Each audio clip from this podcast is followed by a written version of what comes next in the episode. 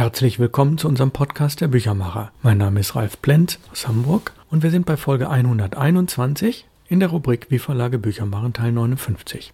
Und wie schon einige Male in den letzten Monaten bin ich nicht der einzige Autor, sondern wir haben in unserem Interview im Podcaststudio virtuell natürlich einen weiteren. Den Namen verrate ich gleich. Unsere Interviews waren bisher überwiegend aus dem Printbereich oder aus dem Verlagsbereich und es ging um Bücher, es ging auch um die Entwicklung von Medien, es ging um die veränderten Lese- und Konsumgewohnheiten. Und das sind spannende Themen, die werden wir mit Sicherheit in diesem und nächsten Jahr auch weiter fortsetzen. Und diesmal kommen wir aber zu jemandem, der im Radiobereich gearbeitet hat, im Hörfunk. Und es ist ein richtiger Star. Und wenn Sie jemals in Nordrhein-Westfalen waren oder im Einzugsbereich des WDRs gelebt haben oder den Deutschlandfunk regelmäßig hören, dann kennen Sie natürlich seine Stimme. Sein Name ist David Eisermann und ich kenne ihn aus Bonner Studienzeiten.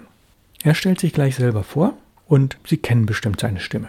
Ich will nicht zu viel verraten, aber ich habe mit David Eisermann im virtuellen Podcast Stunde jemanden, der in allen Medienbereichen bewandert ist und auch viele Jahre das Literaturhaus Bonn ehrenamtlich geleitet hat. Jetzt ist er noch dort im Beirat. Seine Heimatsender sind der WDR und der Deutschlandfunk.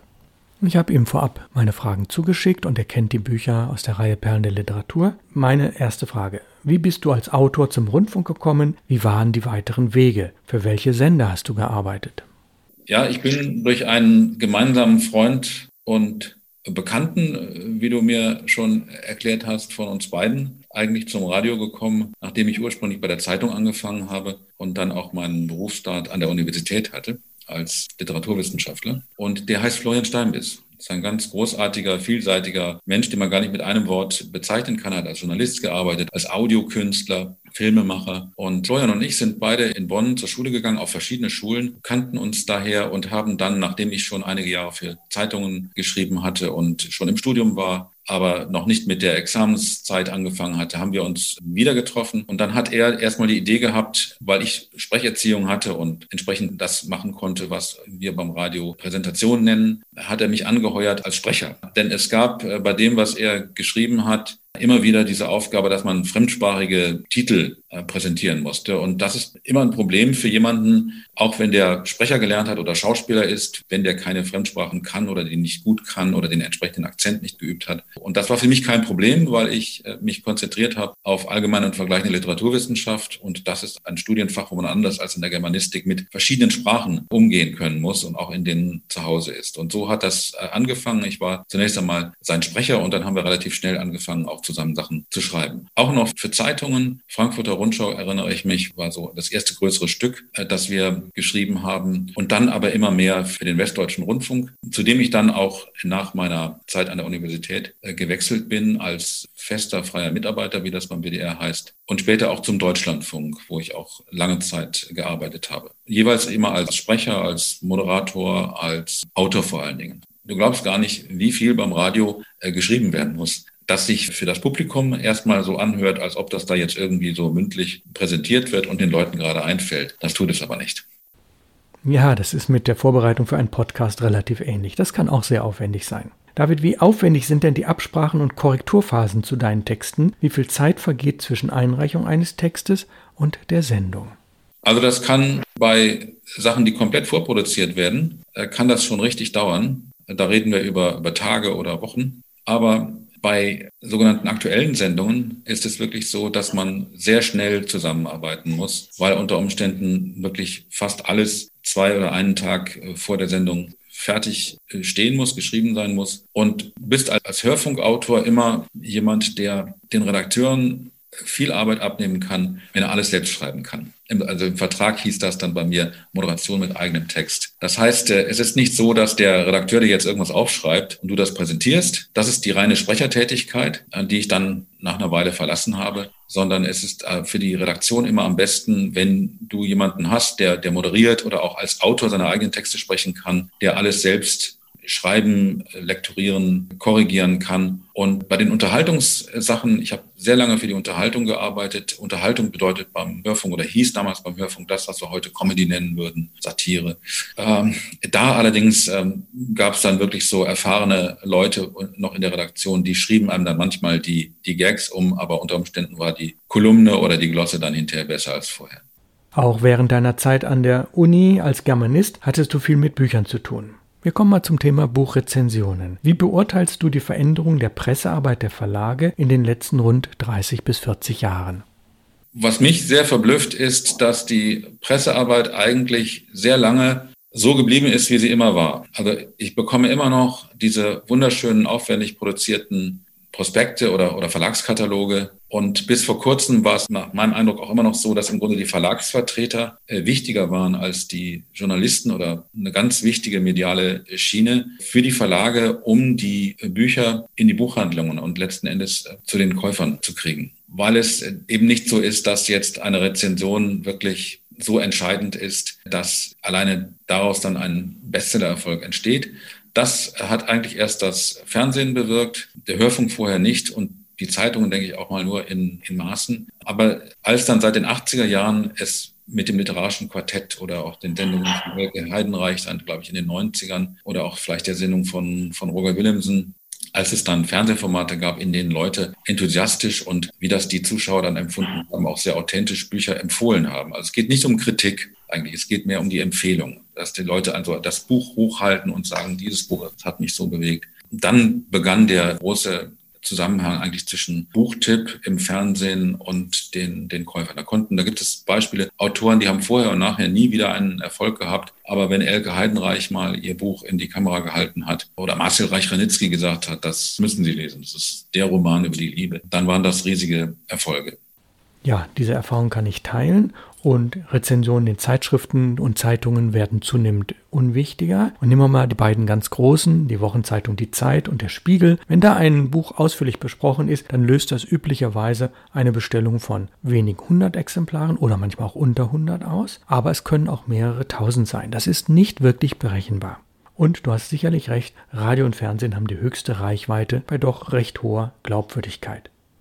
Nun meine vorletzte Frage. An welchem Schreib- und Publikationsprojekt arbeitest du momentan als Autor? Ich schreibe jetzt schon eine ganze Weile während der äh, Corona-Krise an einem äh, Text, dem ich erstmal den Arbeitstitel Unerhörte Jahre gegeben habe. Und da geht es eigentlich um diese Erfahrung, über die wir jetzt eben schon ein bisschen gesprochen haben, wie ein Mensch in die Welt kommt und wie die Medien dazu beitragen, dass ein Mensch Weltwissen erwirbt, dass er mitkriegt, nicht nur was um ihn herum los ist in der Familie oder in der eigenen äh, Kindheit, sondern dann mit zunehmendem Lebensalter, wie er seine eigene Zeitgeschichte mitkriegt. Und da spielt die Medienentwicklung eine große Rolle, also einfach an welchen Medien man teilnimmt. Und da hat sich eben in den letzten Jahrzehnten unglaublich viel verändert. Also vielmehr, was jetzt die gestauchte Zeit angeht, ja, als je zuvor. In meiner Kindheit war es noch so, dass äh, Radio als wertvoll galt und äh, Fernsehen eben nicht. Fernsehen war fragwürdig, also hatten wir erstmal nur Radio. Und dann später, als mein Vater das, äh, das Fernsehen auch beruflich brauchte, dann war das erste Fernsehgerät in unserer Familie war dann das Arbeitsgerät, in Anführungszeichen, von meinem Vater. Auf dem wir dann aber auch mal das Endspiel zur Fußball-Weltmeisterschaft oder sowas dann gesehen haben. Dann merkte man so langsam, wie meine Eltern dann auch zum Fernsehen fanden. Ganz wichtig waren die Printmedien, die, die Tageszeitungen, also Wochenzeitschriften und Tageszeitungen. Die hatten ein unglaubliches äh, Gewicht. Und was da drin stand, wurde ganz anders wahrgenommen als später. Und dann natürlich die Zeitzeugenschaft, je nachdem, wo du aufwächst. Also ich habe fast mein ganzes Leben in, in Bonn verbracht. Ich bin äh, zwischenzeitlich viel herumgekommen, aber habe persönlich immer wieder den, den Weg zurück nach Bonn gefunden. Und Bonn war natürlich in meiner Kindheit und in meiner äh, Jugend und teilweise auch noch äh, später ähm, ein sehr politischer Ort, an dem man einfach die Zeitgeschichte teilweise wirklich äh, unmittelbar miterlebt hat und den Protagonisten der Zeitgeschichte eben auch begegnet ist. Ja, der Medienwandel, die veränderten Nutzungsgewohnheiten, die Vielfalt der Medien, das ist auch mein Thema und ich habe es ja in meinem kleinen Buch Bücher retten die Welt auch ausführlich dargestellt. Das habe ich in diesem Podcast, der Büchermacher, in den Folgen 57 bis 62 gelesen. Also wer das nochmal nachhören will, die alten Folgen, Folge 57 bis 62. Nun kommen wir zu meiner Buchreihe Perlen der Literatur und meine letzte Frage. David, wie ist dein erster Eindruck der Bücher aus der Reihe Perlen der Literatur? Empfiehlst du mir für 2023 etwas, was ich vielleicht in dieser Reihe veröffentlichen könnte.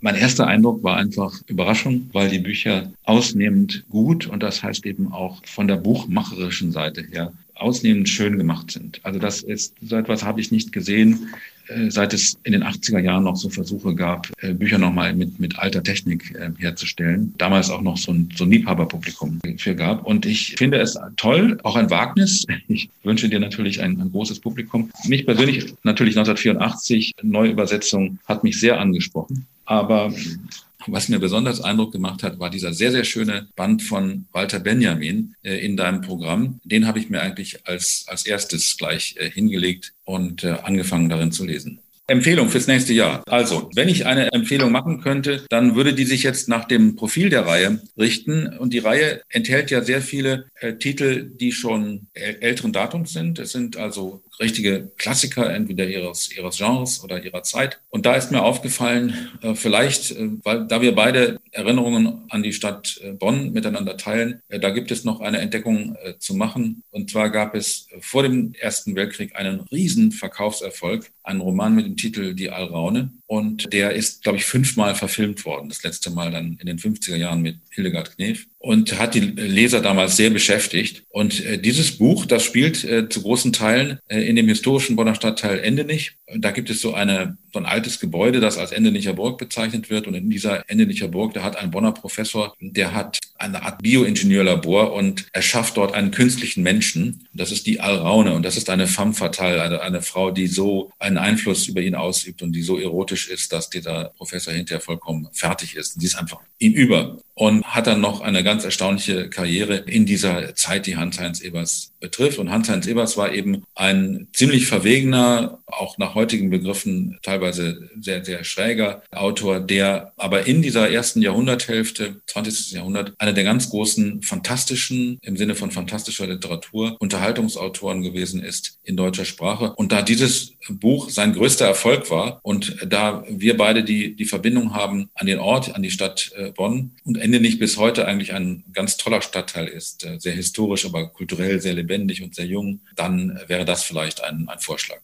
David, ich bedanke mich sehr herzlich bei dir. Bitte grüße mir meine Heimatstadt Bonn und alles Gute und vielen Dank, dass du dir die Zeit und die Mühe gemacht hast. Vielen Dank für die Einladung. Ja, das war soweit das heutige Interview. Kurz und prägnant. Meine Aktivitäten auf Instagram und Facebook tragen Früchte. Das merken Sie indirekt. Ich merke es, dass mich Journalisten ansprechen, dass Blogger auf mich zukommen und natürlich auch Buchhändler. Täglich verpacken wir hier und versenden Pakete an Interessenten, die auf unsere Bücher aufmerksam geworden sind und etwas dafür tun wollen. Und Buchhändler bestellen natürlich, um die Bücher zu verkaufen. Gehen auch Sie in Ihre nächste Buchhandlung und erzählen von unseren Büchern. Und der Buchhändler wird sicherlich sehr begeistert sein, denn sie sind ja sehr gut ausgestattet und mit 15 Euro sehr preiswert. Meistens bestellt der Buchhändler zunächst mal über den Großhändler. Wenn er dann aber merkt, er bekommt beim Verlag direkt noch bessere Rabatte, dann bestellt er natürlich bei uns im Verlag. Und da freuen wir uns am allermeisten drüber. So sollte es sein. Ja, und Sie können natürlich auch Freunde und Bekannte und Familie auf unsere Website hinweisen, www.input-verlag.de oder vielleicht lässt es sich leichter merken, www.perlenderliteratur.de in einem Wort, Perlen der Literatur. Und bei Instagram und Facebook, da ist der Account Perlenbibliothek. Das lässt sich schön leicht merken. Für heute, für diese Woche bedanke ich mich sehr herzlich fürs Zuhören. Ich wünsche Ihnen alles Gute. Kommen Sie gut durch diese Zeit. Der Februar lässt dann ja immer die Hoffnung aufkommen, ist der kürzeste Monat im Jahr. Bald ist der März und im März beginnt dann ja schon bald der Frühling. Nächste Woche folgt dann der Büchermacher Folge 122 mit der Rubrik Wie Verlage Bücher machen Teil 59. Es grüßt Sie herzlich aus Hamburg, Ralf Plenz.